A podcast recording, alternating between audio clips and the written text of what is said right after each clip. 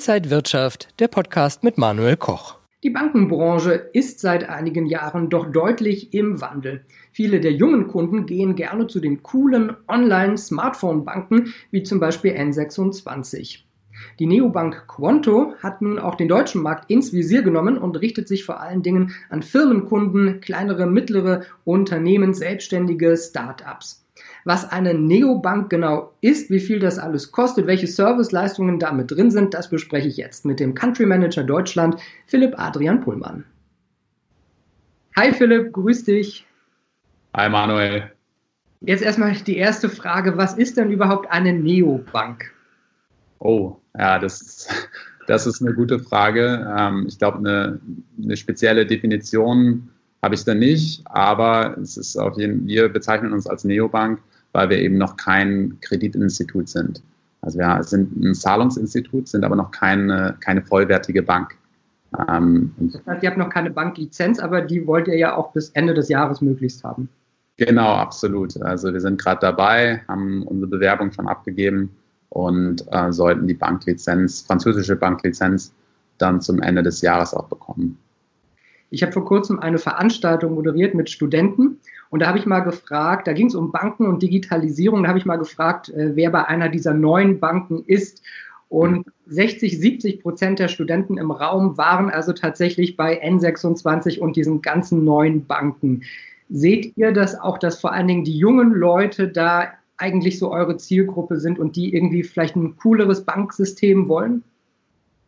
Also ich glaube, also erstmal in der Unterscheidung sind, sind wir eben als, als Konto eine Geschäftsbank. Also wir sind, wir sind für kleine und mittlere Unternehmen sozusagen die Ansprechpartner, während eine N26 eben schon, schon den Endkunden im Auge hat, auch den, den Freiberufler und Selbstständigen, aber schon auf den Endkunden gerichtet ist. Ähm, aber was wir sehen, also zu der Frage, was wir schon sehen, ist, dass verstärkt die jüngeren Unternehmen, also ich, ich nenne die immer äh, Digital First Unternehmen, also die sozusagen digital geboren wurden und, und sozusagen auch weniger Touchpunkte mit der Filiale im, in der Vergangenheit hatten, dass die eben schon vermehrt unsere Kunden auch sind. Ja, Filialen gibt es ja im Prinzip nicht, oder? Man ist eigentlich nur noch online. Genau, genau, absolut. Es ist eine, eine reine Online-Neobank ähm, und äh, somit auch gar nicht gewollt, dass, dass sozusagen ein eigenes Filialnetzwerk aufgebaut wird. Ähm, ja. Ihr seid jetzt seit ein paar Jahren am Start, wird jetzt in Deutschland äh, mehr wachsen. Ähm, wie sieht da so die Strategie aus? Wie wollt ihr den deutschen Markt erobern? Ja, genau. Also in, in, den, in den Märkten, in denen wir aktiv sind, ähm, Frankreich, Spanien, Italien und Deutschland, äh, da gibt es sehr unterschiedliche Strategien. Ähm, in, in Deutschland ist es so, dass wir als achte Online-Business-Bank quasi oder Online-Business-Neobank gestartet sind. Da gibt es schon eine ganze Menge Wettbewerb im Markt und unterschiedliche Angebote auch an, an junge Startups äh, gerichtet. Ähm, und wir müssen halt jetzt schauen, dass wir wirklich mit einem, mit einem Angebot an den Markt gehen, was stark differenziert ist. Ähm, das ist gar nicht so einfach. Ähm, aber, aber ist auf jeden Fall notwendig, um, um da letztendlich auch eine Positionierung hinzubekommen. Ähm, genau, und wir, wir, wir tun das hauptsächlich aktuell mit einem starken Fokus auf das Produkt, äh, also auf die Lokalisierung unseres französischen Produkts, da wirklich zu schauen, haben wir die richtige Anbindung an beispielsweise Buchhaltungssoftwares, haben wir vielleicht, ähm, haben wir vielleicht äh, einen, einen Vorteil dadurch, dass wir unser eigenes Kernbankensystem haben, können wir irgendwo Friction rausnehmen oder gibt es irgendwo Themen, die aktuell von, von den Online-Business-Banken im, im deutschen Markt so noch nicht ähm, gut umgesetzt werden? Und darauf konzentrieren wir uns aktuell. Ja, du hast es ja selber gerade gesagt, also N26 hat ja bisher mehr den Privatkunden im Auge. Äh, so ein paar Möglichkeiten für Selbstständige gibt es da ja auch. Und ihr geht wirklich den Weg an äh, Selbstständige, Start-ups, kleinere und mittlere Unternehmen. Ähm, wenn ich das höre, habt ihr da jetzt auch gerade so in der Corona-Krise irgendwie mitbekommen, dass gerade diese Unternehmen jetzt auch Probleme haben, Kredite brauchen, Hilfen brauchen? Ja, doch, total. Also vermehrt natürlich dadurch, bei uns ist es ganz schön, dass wir ja den, den Unterschied in unterschiedlichen Ländern sehen können. Einige leider ja auch sehr schwer von der Corona-Krise getroffen. Italien, Spanien als, als bestes Beispiel. Und ähm, wir sehen schon, dass, dass vermehrt Anfragen zu unserem Support kommen ähm, hinsichtlich ähm, Liquidität und, und, und halt äh, Krediten oder, oder Vorschüssen. Und ähm, die Schwierigkeit, die wir als, als Zahlungsinstitut haben, ist, dass wir aktuell keine Kredite selbst vergeben dürfen. Ähm, entsprechend verweisen wir dann meistens auf die offiziellen Stellen ähm, in den einzelnen Ländern und ähm, möchten natürlich die Unternehmen so gut wir es können unterstützen. Haben auch einige Aktionen gestartet, da können wir vielleicht später nochmal drauf eingehen. Aber also letztendlich ist unser, unser Augenmerk natürlich auf den, auf den KMU, also auf den kleinen und mittleren Unternehmen und da wirklich zu schauen, dass wir sie so gut wie möglich erstmal mit, mit Unterstützung durch den, den Support, ähm, ja, da, dass wir da weiterhelfen können als ich meine Firma gegründet habe und ein Konto bei einer großen deutschen Bank äh, eröffnet habe, war das unheimlich umständlich, überhaupt mal das Konto zu eröffnen. Denn war es als neue Firma sehr umständlich, überhaupt eine Kreditkarte zu bekommen. Äh, ist das bei euch alles einfacher?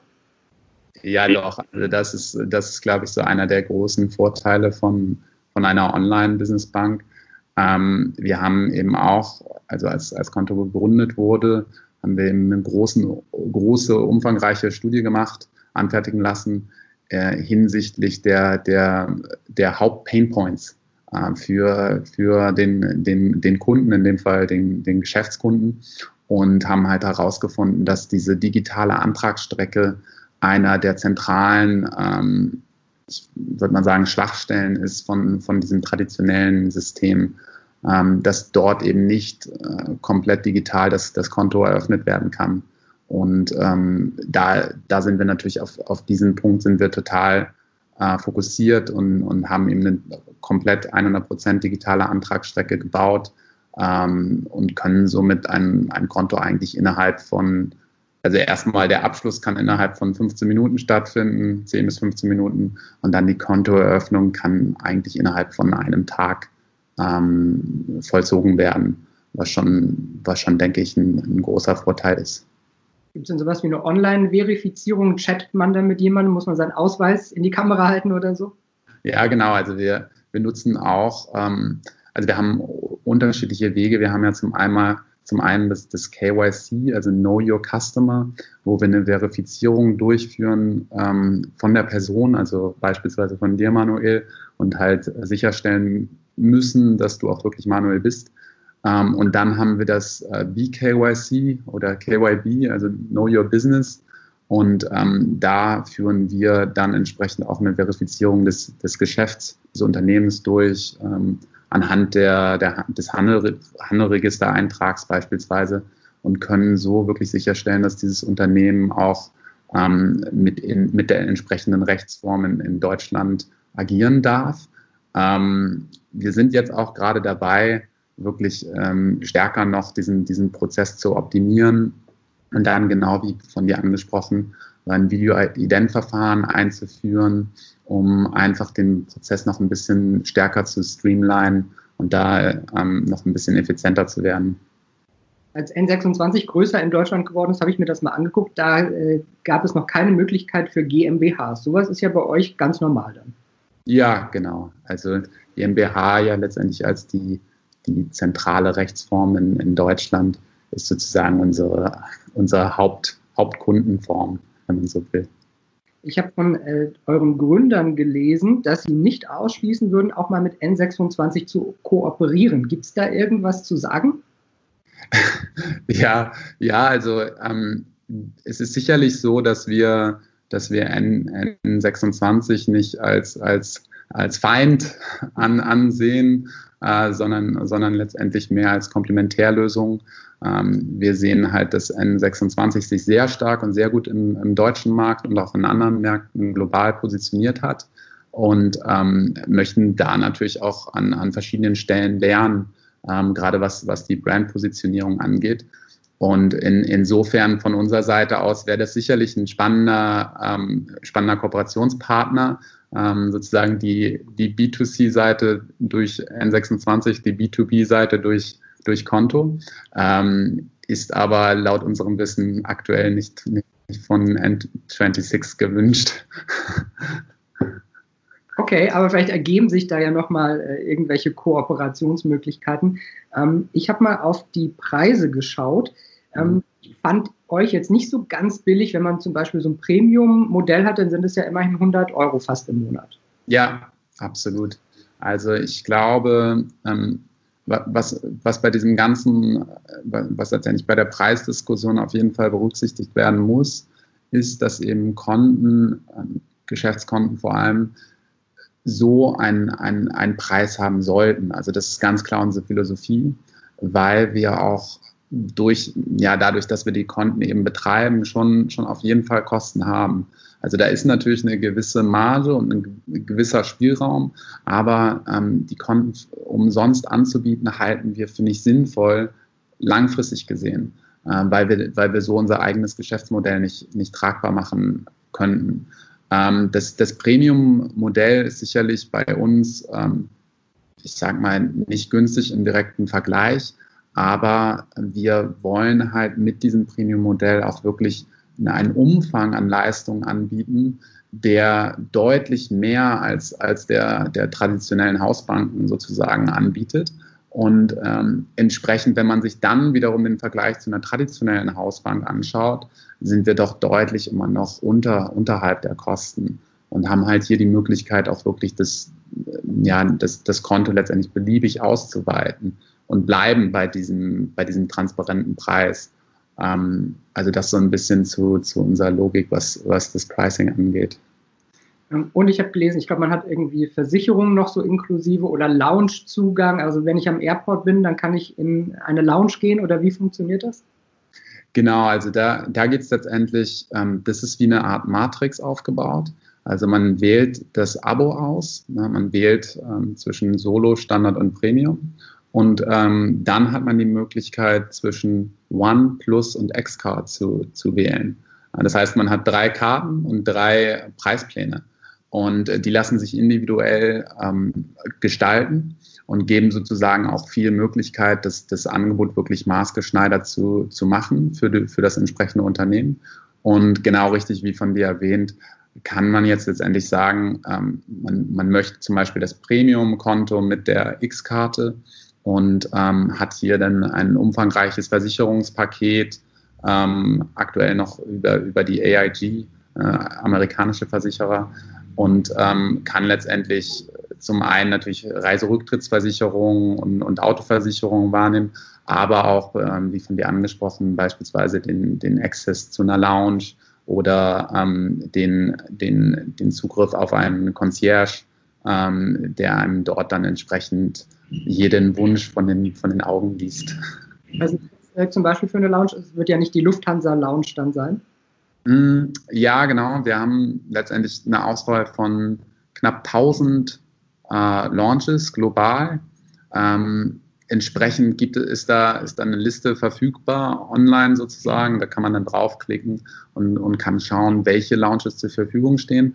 Ich kann jetzt aus dem Kopf nicht genau sagen, welche es sind, aber es sind schon eine, eine ganze Menge. Also ich bin mir nicht sicher, ich, ich glaube zum Beispiel schon, dass dass an einigen Flughafen, Flughäfen auch diese Starlines Launches dabei sind.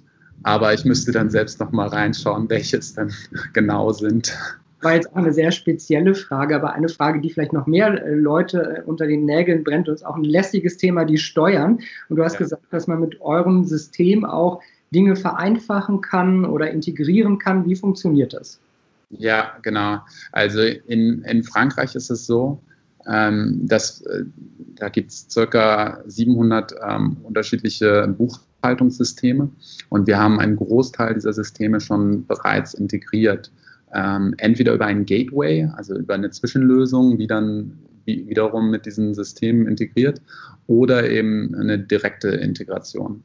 Ähm, in Deutschland ist es so, dass wir natürlich aktuell, und da sind wir schon relativ weit, an einer Dativ-Integration arbeiten und uns eben auch anschauen, ob es nicht Möglichkeiten gibt, äh, so Gateway-Lösungen äh, zu nutzen für uns, damit wir eben unseren Kunden ermöglichen, dass wenn die beispielsweise in der Datev Online-Oberfläche sind, dass sie dann ähm, Konto als, als Bank auswählen können, ähm, um, um so entsprechend die, die Transaktionsdaten direkt zu ziehen. Ähm, das hilft dem, dem Buchhalter dann am Ende natürlich enorm. Und wir möchten natürlich unser, unser Konto auch so, oder unsere Leistung so anpassen, äh, dass wir hier wirklich einen, einen Mehrwert liefern können und dass diese Arbeit nicht dann manuell durch den Buchhalter durchgeführt werden muss. Ähm, aber da ist noch ein, da ist noch ein Weg zu gehen, sag ich mal. Die, wenn man in, in Deutschland ein Bankkonto hat, ist das ja mit 100.000 Euro vom Staat praktisch gesichert, diese Einlagensicherung. Ist das bei euch genauso? Genau, absolut. Also diese Einlagensicherung, die, die gilt sogar europaweit. Und ähm, wir sind über die Credit Mutual Akera, ähm, sind, wir, sind wir letztendlich, nehmen wir auch an diesem Programm teil. Ähm, unsere, unsere Konten sind sozusagen gesichert über, über diese Bankengruppe. Und ähm, entsprechend haben wir auch diese 100.000 Euro Einlagensicherung pro Konto. Ähm, und ja, genau. Und dann entsprechend sozusagen die Credit Mutuelle Akera ist dann wiederum durch die Bank of France gesichert. Und in, insofern sind wir da schon sehr, sehr gut abgesichert, was das angeht. Wenn äh, ich euch erreichen will, gibt es dann auch sowas wie einen Telefonservice oder einen Online-Service? Denn manchmal hat man ja wahrscheinlich schon Fragen, die man eher so direkt jemandem stellen möchte. Absolut, genau. Und da sind wir auch, ähm, das ist einer unserer, unserer Kern- Foki, sage ich mal, dass wir wirklich ähm, einen Kundensupport mit, ähm, mit, mit Service-Level anbieten. Ja, also wir, wir haben wirklich diesen Anspruch, dass wir sagen, jede Frage sollte innerhalb von 15 Minuten beantwortet werden oder zumindest die Möglichkeit sollte da sein, innerhalb von 15 Minuten mit einem entsprechenden Support Agent zu sprechen. Ähm, man hat hier also als Kunde die Möglichkeit, zum einen den Support telefonisch zu kontaktieren, aber auch per E-Mail. Und das, das sollte auch in jedem Fall dann ein, eine Antwort geben. Ähm, also da haben wir einen sehr starken Fokus drauf. Ja. Gerade in Berlin, aber arbeitest auch viel von Paris aus. Wird es in Zukunft eh mehr Homeoffice geben, auch für euch vielleicht? Ja, ja, das ist eine spannende Frage. Also aktuell ist es ja so, dass die äh, den, den Umständen entsprechend sozusagen wir, wir auch unsere Mitarbeiter in, in das Remote in, in die Remote Work ähm, und ins Homeoffice geschickt haben und ähm, sind da letztendlich auch aktuell ganz zufrieden mit. Also wir haben uns da gut arrangiert ähm, und, und können so letztendlich jetzt weitermachen. In Frankreich ist es so, dass diese Ausgangssperre nochmal bis zum 11. Mai verlängert wurde.